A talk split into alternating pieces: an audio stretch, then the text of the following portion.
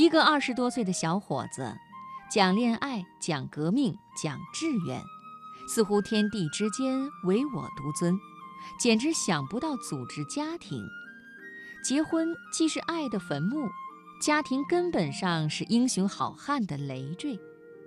及至过了三十，革命成功与否，事情好歹不论，反正领略够了人情世故，壮气就差点事儿了。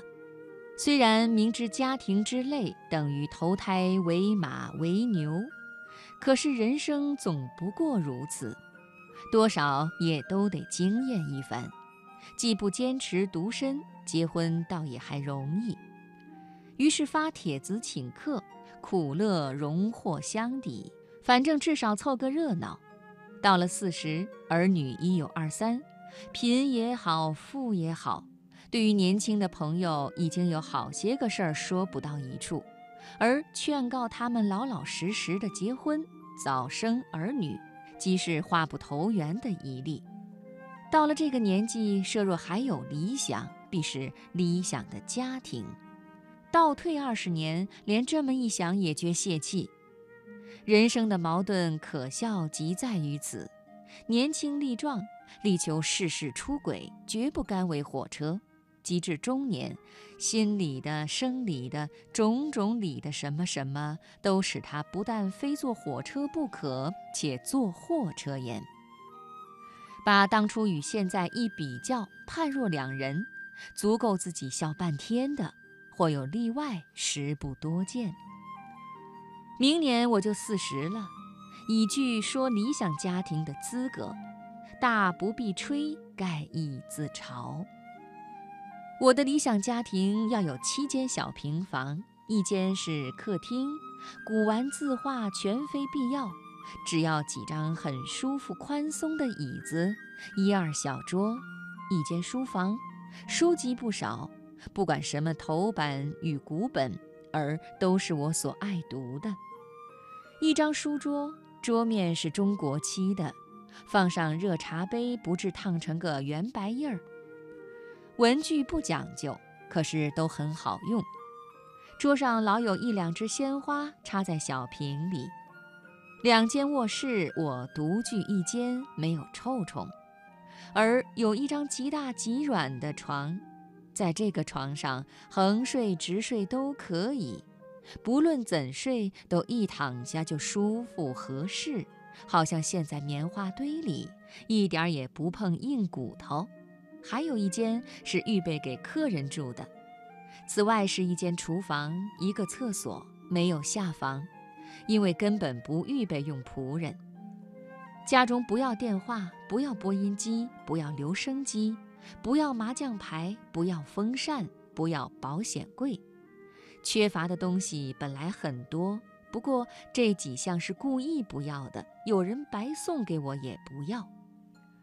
院子必须很大，靠墙必须有几株小果木树，除了一块长方的土地，平坦无草，足够打开太极拳的，其他的地方就都种着花草，没有一种珍贵费事的。只求昌茂多花，屋中至少有一只花猫，院中至少也有一两盆金鱼，小树上悬着小龙，二三绿蝈蝈随意地鸣着。这就该说到人了，屋子不多，又不要仆人，人口自然不能很多，一妻和一儿一女就正合适。先生管擦地板与玻璃。打扫院子，收拾花木，给鱼换水，给蝈蝈一两块绿黄瓜或几个毛豆，并管上街送信、买书等事宜。太太管做饭，女儿任助手，顶好是十二三岁，不准小也不准大，老实十二三岁。儿子顶好是三岁，既会讲话，又胖胖的会淘气。母女于做饭之外，就做点针线，看小弟弟；大件衣服拿到外边去洗，小件的随时自己涮一涮。既然有这么多工作，自然就没有多少功夫去听戏、看电影。不过在过生日的时候，全家就出去玩半天，接一位亲或友的老太太给看家。过生日什么的，永远不请客受礼。亲友家送来的红白帖子，就一概扔在自纸篓里，除非那真需要帮助的，才送一些干礼去。到过节过年的时候，吃食从丰，而且可以买一通纸牌，大家打打锁胡。赌铁蚕豆或花生米。男的没有固定的职业，只是每天写点诗或小说，每千字卖上四五十元钱。女的也没事做，除了家务就读些书。儿女永不上学，由父母教给图画、唱歌、跳舞，乱蹦也算一种舞法，和文字、手工之类。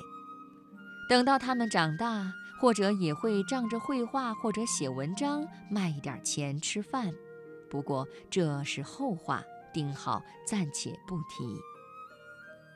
这一家子人因为吃的简单干净，而一天到晚又不闲着，所以身体都很不坏。因为身体好，所以没有肝火，大家都不爱闹脾气。除了为小猫上房、金鱼甩子等事着急之外，谁也不急赤白脸的。大家的相貌也都很体面，不令人望而生厌。衣服可并不讲究，都做得很结实朴素，永远不穿又臭又硬的皮鞋。男的很体面，可不露电影明星气；女的很健美。可不红唇卷毛的鼻子朝着天，孩子们都不卷着舌头说话，淘气而不讨厌。这个家顶好是在北平，其次是成都或青岛，治坏也得在苏州。无论怎样吧，反正必须在中国，因为中国是顶文明、顶平安的国家。理想的家庭必在理想的国内也。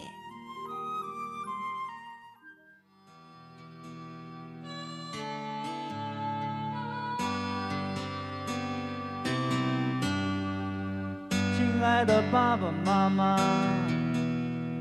你们好吗？现在工作很忙吧？身体？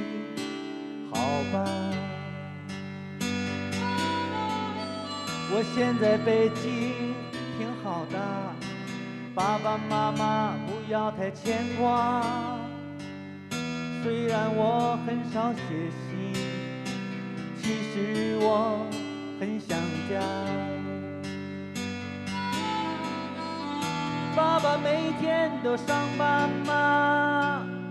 管得不严就不要去了，干了一辈子革命工作，也该歇歇了。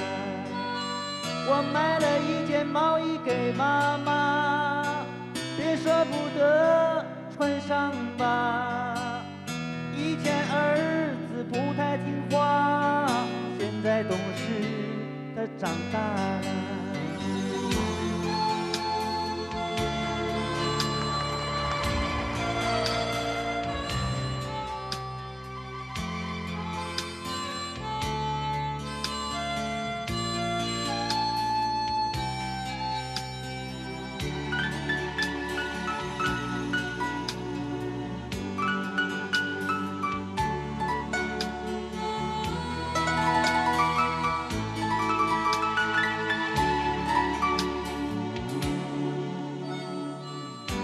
哥哥姐姐常回来吗？